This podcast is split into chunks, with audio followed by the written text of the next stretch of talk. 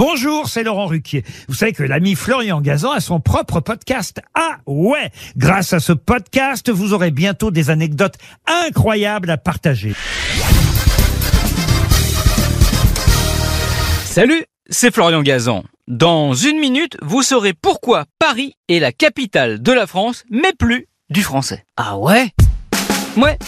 Paris, capitale de la France depuis l'an 508 après Jésus-Christ, quand Clovis, le roi des Francs, décide de s'étendre vers le sud en conquérant la Gaule, dont la capitale est alors Lyon. Mais Clovis, pour marquer le coup et son règne, la déplace dans l'ancienne Lutèce. Et cela n'a plus bougé, même s'il y a eu la parenthèse de Vichy entre 1940 et 1944 en raison de l'occupation allemande.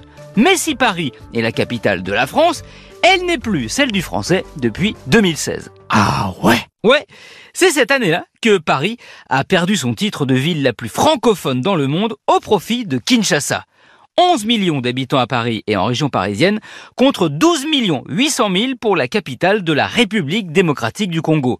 Des chiffres établis par le rapport Demographia World Urban Areas qui fait référence en la matière.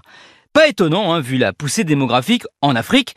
On estime d'ailleurs qu'en 2050, 80% des francophones seront africains. Ah ouais? Ouais, ce que confirme hein, le classement des villes les plus francophones du monde. Dans le top 10, il y a 8 villes d'Afrique, dont Abidjan en Côte d'Ivoire qui complète le podium, suivent Yaoundé au Cameroun, Casablanca au Maroc, Bamako au Mali. Pour retrouver une autre ville non africaine en dehors de Paris, il faut aller à la dixième place où l'on retrouve Montréal et ses 3 700 000 habitants.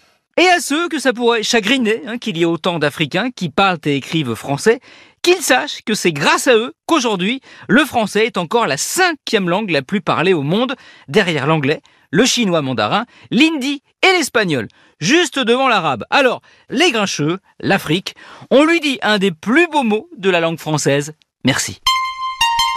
Merci d'avoir écouté cet épisode de Ah en français. Retrouvez tous les épisodes sur l'application RTL et sur toutes les plateformes partenaires. N'hésitez pas à nous mettre plein d'étoiles et à vous abonner. À très vite